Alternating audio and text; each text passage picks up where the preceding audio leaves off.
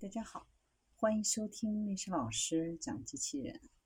想孩子参加机器人竞赛、创意编程、创客竞赛辅导，找历史老师。欢迎添加微信号幺三五三五九二六八，或搜索钉钉群三五三二八四三。今天历史老师给大家分享的是可任务水下勘测的新型仿生水下机器人。南安普敦大学和爱丁堡大学的科学家开发出一种新的水下机器人，其灵感来自鱿鱼。机器人能够以水母相同的方式在水中推进。有关该机器人的详细信息已发布在《科学机器人》杂志上。机器人能够像鱿鱼和水母一样快速有效地游泳。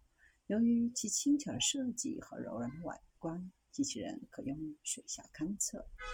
水母、鱿鱼、章鱼等生物非常的独特，因为它们缺乏支撑性的骨骼，但并不阻止它们成为出色的游泳专家。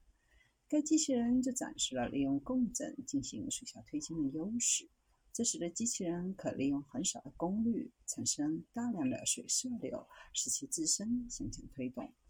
机器人由橡胶膜制成，橡胶膜围绕八个 3D 打印的柔性肋骨。共同形成推进力。在机器人的上半部安装一个小活塞，小活塞敲击中罩，机器人展开并弹回，就模仿了水母的游泳技术，并产生喷射液体，从而推动机器人通过水来向前游动。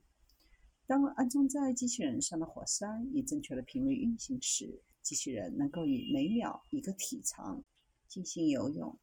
最新的测试表明。该机器人的效率由螺旋桨推动的常规小型水下机器人的效率的十到五十倍。